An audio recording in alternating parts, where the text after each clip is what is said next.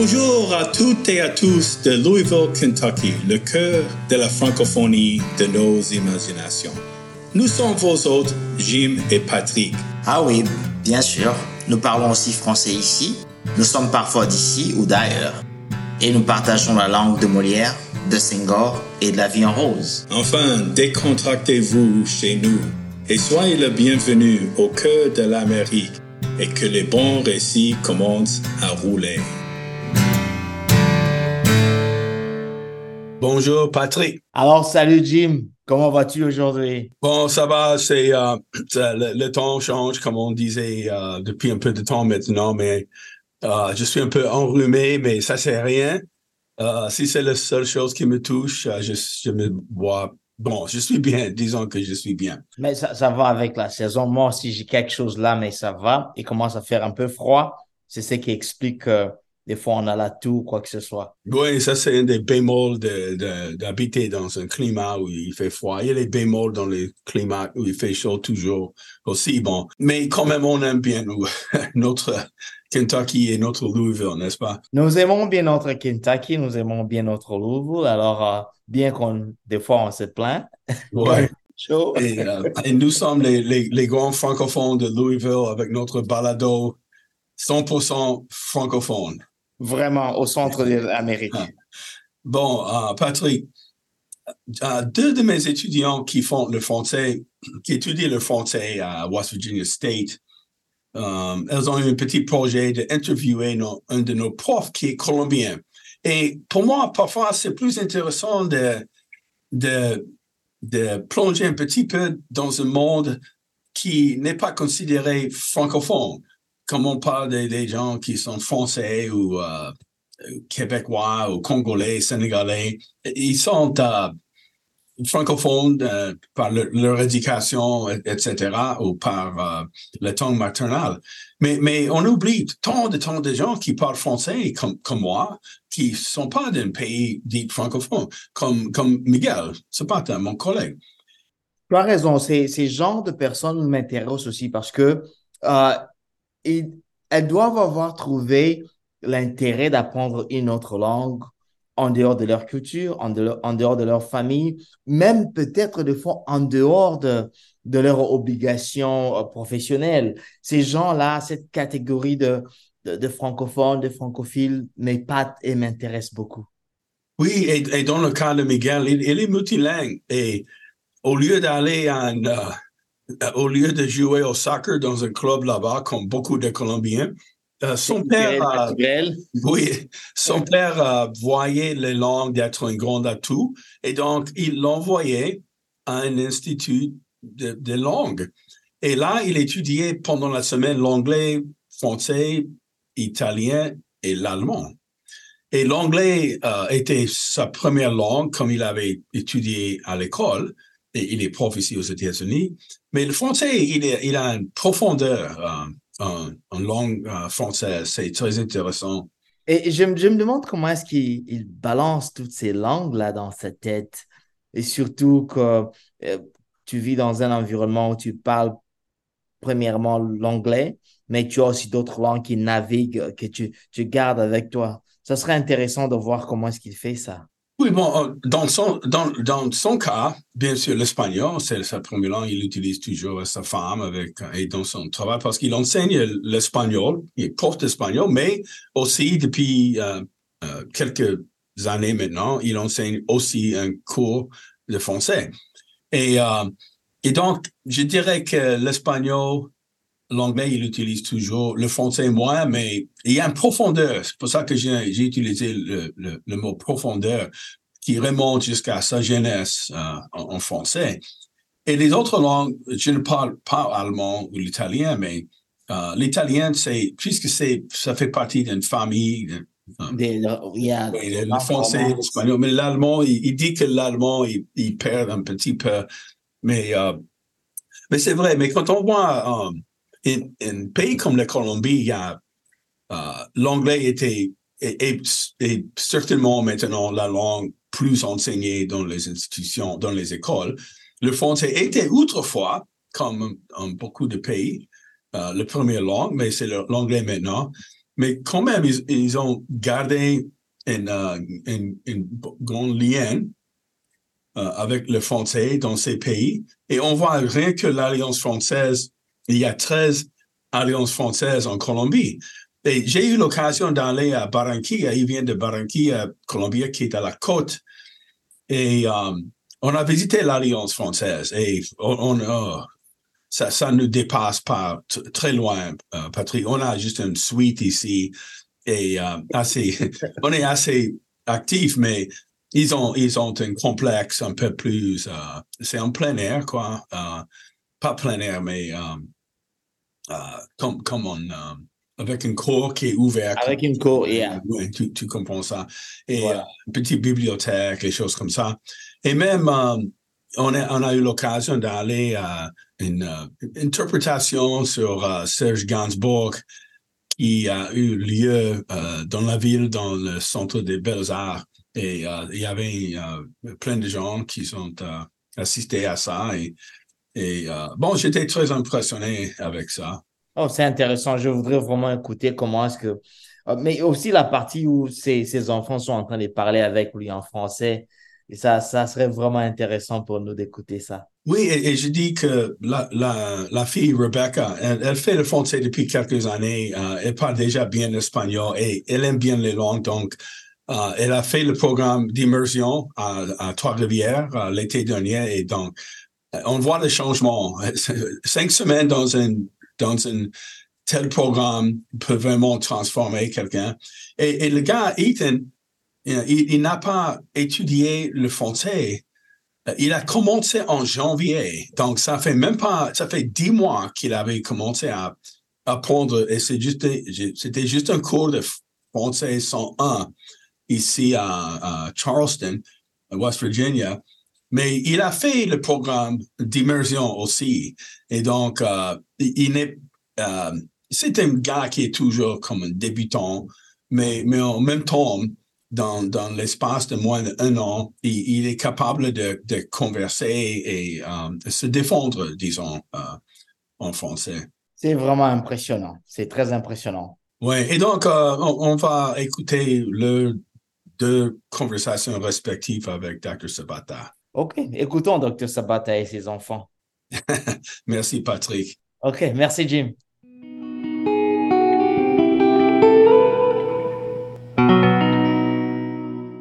Alors, le français dans ma vie.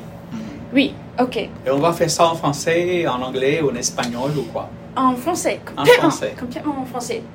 Je suis. Et vous êtes euh, qui pour l'entretien Je m'appelle euh, Miguel Zapata, je suis professeur ici à l'Université de la Virginie de l'Ouest.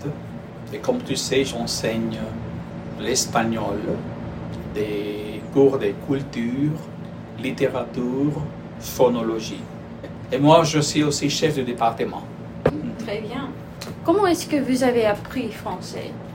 Et à l'Institut, c'était un institut de langue moderne qui se euh, dédiait à l'enseignance de plusieurs euh, langues modernes comme l'espagnol, français, italien, allemand et parfois aussi euh, l'espagnol pour les étrangers qui venaient. Et moi, j'ai commencé mes études de français quand j'étais très jeune et là, dans l'éducation secondaire. C'est avant le, ce qu'on appelle en France le bac. Et euh, lorsque je suis vraiment entré à l'université pour étudier les langues et l'enseignance, euh, j'avais déjà fait beaucoup dans, euh, de français et même aussi d'autres langues. À, à l'université, une partie de mes études, c'était le français aussi. Parce que moi, j'avais choisi les langues étrangères comme enseignement. C'est-à-dire que on devait apprendre jusqu'à la fin. La fin, c'était la, la fin du quatrième année. On devait se spécialiser en deux langues, en plus de la langue maternelle. Et pour moi, les deux langues ont été l'anglais et le français. Alors qu'on a pris des cours de langue française, civilisation, culture, phonologie, littérature et tout ça pendant beaucoup de temps. Après ça, j'ai étudié en Europe et on avait beaucoup d'amis. Nous étions 150 enseignants de langue et il y avait une grosse partie de la France et c'était mes amis. Je les voyais toujours, presque toujours, on travaillait ensemble. Bon, une de mes questions était euh, euh, avez-vous visité un pays français les, la langue euh, une langue officielle? Oui, Euh, oui, oui, la France. La France. Ouais. Seulement la France ou des autres pays aussi? Non, non, se- seulement la, mean, des pays dont la langue officielle c'est le français, seulement la France. Ok. Ouais. Comment utilisez-vous le français dans votre vie quotidienne? J'enseigne maintenant le français. J'ai euh, un cours de français élémentaire et j'ai enseigné ici ce cours, le français 101 et 102, pendant une année. Aussi, lorsque euh, j'étais en Colombie, j'ai enseigné euh, la civilisation française au niveau de l'université et aussi euh, je travaillais dans une école secondaire où j'ai enseigné la conversation en français. Alors le français c'était une partie très importante de ma vie. Et parfois avec mes amis, Ah oui. les voisins, ma femme. Ok, autre question est euh, parlez-vous français avec les membres de votre famille? Avec ma femme, oui. Ouais. Mais mes fils, tous deux, ils parlent français et aussi d'autres langues. Euh, au passé, euh, lorsqu'ils étaient chez nous, on parlait euh, très couramment avec eux, mais ils sont déjà partis. Et lorsqu'ils viennent me visiter, parfois on parle en, français ou peut-être en espagnol, si, on a la chance. Mais pour eux, ils, avec eux, ils parlent l'anglais. Y a-t-il des qualités de la langue française que vous aimez beaucoup, comme des choses grammaticales, euh, etc. Pour un professeur, euh, il y a beaucoup de choses que l'on doit faire attention. Pour moi, euh, comme j'ai dit, euh, j'ai étudié la littérature française pendant 12 ans, peut-être, du commencement. C'est-à-dire, on commençait avec la chanson de Roland. C'est le texte de littérature premier le plus important pour commencer ses études. Et après ça, tous les poètes, euh, François Villon, Ronsard, Dublé, jusqu'au XXe siècle, avec Albert Camus, tout ça. Mais la littérature n'est pas la seule chose que l'on a étudiée, comme je vous ai déjà dit.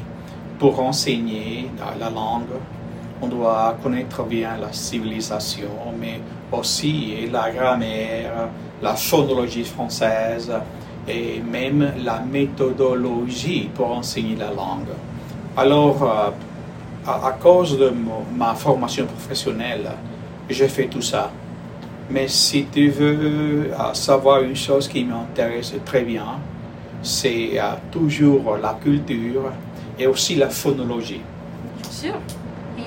Oui, je pense que ça c'est tout pour moi. Euh, il y a des autres choses que vous voulez dire dans l'entretien? Pour moi, euh, je te félicite d'avoir le niveau de faire ce rendez-vous en français lorsque je t'ai connu à 4 ans, il y a 4 ans ou 5 ans, peut-être. Moi, je ne savais pas que tu parlais français ou même de commencer après ça. Et après tes voyages au Canada, tu peux avoir une conversation avec moi en français. Ça, c'est vraiment euh, un améliorement très notable, très remarquable. Alors, je te félicite. Ah, Merci beaucoup. Il n'y a pas de place. C'est un plaisir. Ok. C'est fini.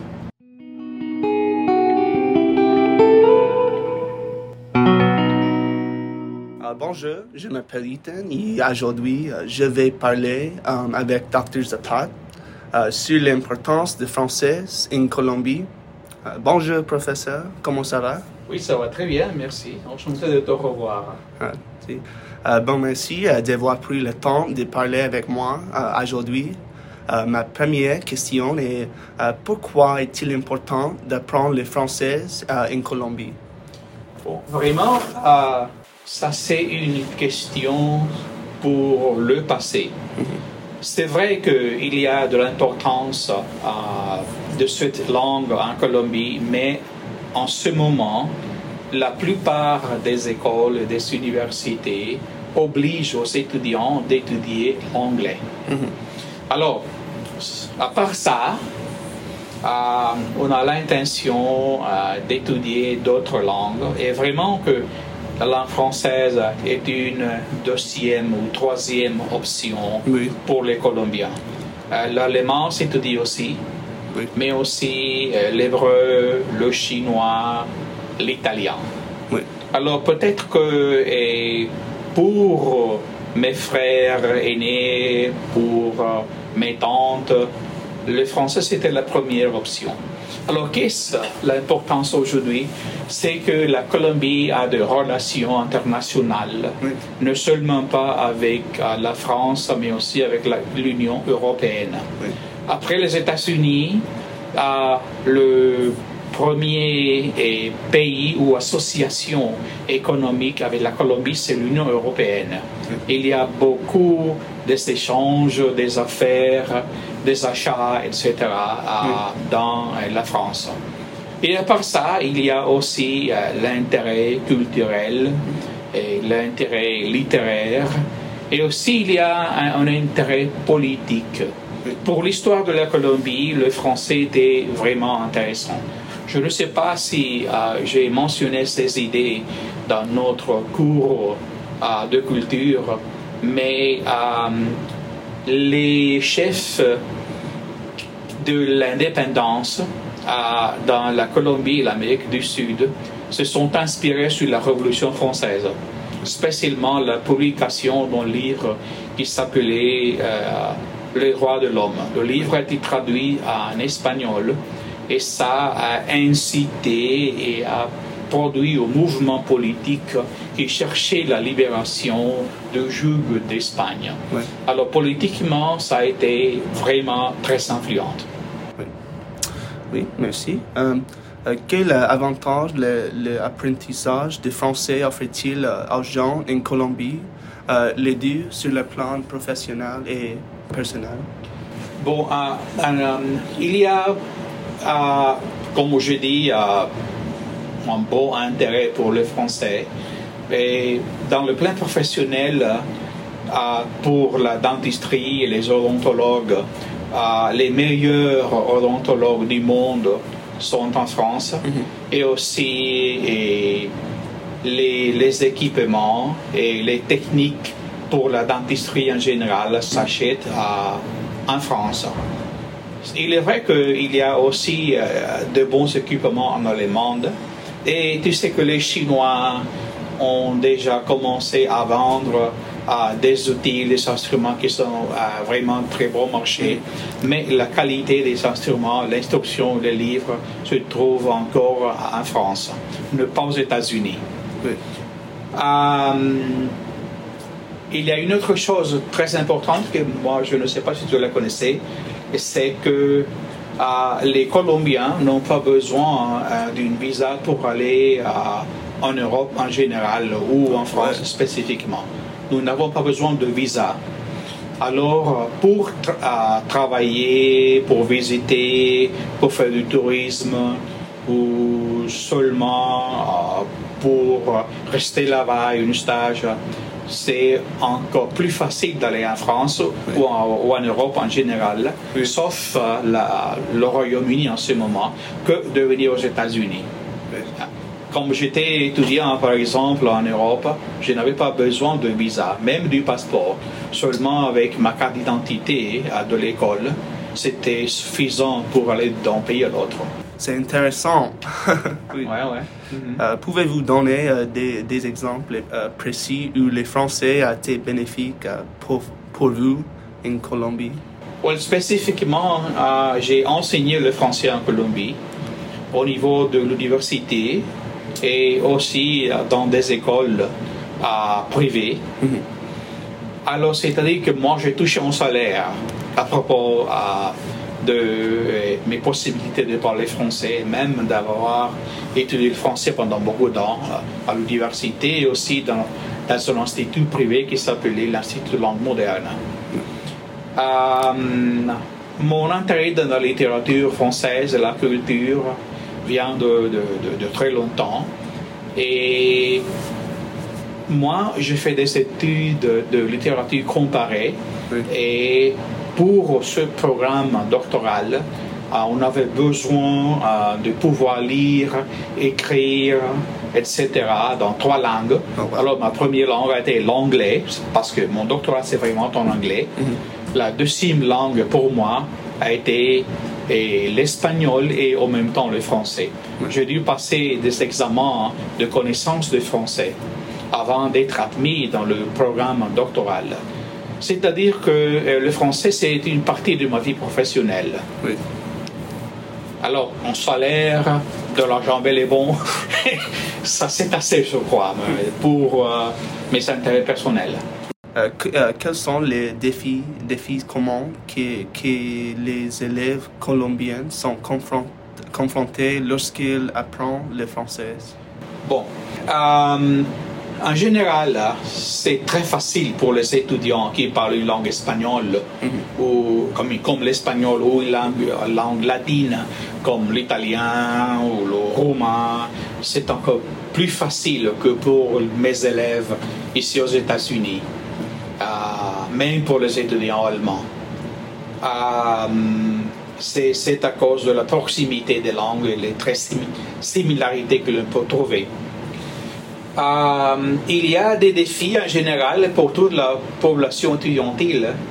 Par exemple, euh, nous n'avons pas assez de professeurs qui sont euh, par exemple. Mais c'est une difficulté pour toute la Colombie et pour toutes les langues. Par exemple, pour l'anglais, bon, il y a des professeurs américains et britanniques, mais on n'a pas on n'a pas assez. C'est-à-dire, si on va pratiquer, si on va avoir euh, des meetings, des réunions avec eux pour faire euh, la table française, par exemple, on n'a pas assez de euh, personnes qui parlent français comme la maternelle. mais je me rappelle que l'Alliance française de la Colombie, et même à Barranquilla où je vivais, où j'ai vécu avant de venir aux États-Unis, a, beaucoup de matériel, des livres, des films, des cinémas, d'expositions euh, que l'on peut euh, employer pour ne seulement pas la culture générale, mais pour l'enseignance. Même, je me rappelle que euh, Dr. Natsis a été avec moi en Colombie et on est allé ensemble au centre de beaux-arts pour à écouter une. Euh, c'était une pièce de théâtre ou c'était une présentation d'un groupe musical, je crois. Et ça a été euh, totalement, tout à fait gratuit pour toutes les personnes qui s'y intéressaient. Alors il y a des possibilités.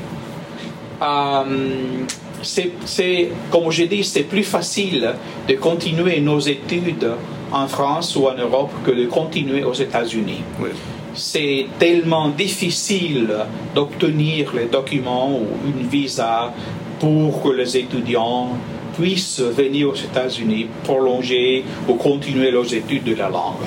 Pour le français, c'est encore plus facile. Oui. Ah, bon, euh, merci. On vous remercie d'avoir passé un bon moment chaleureux avec nous aujourd'hui. On vous souhaite les meilleurs vœux de chez nous à Louisville, Kentucky. Au revoir les amis et à la prochaine.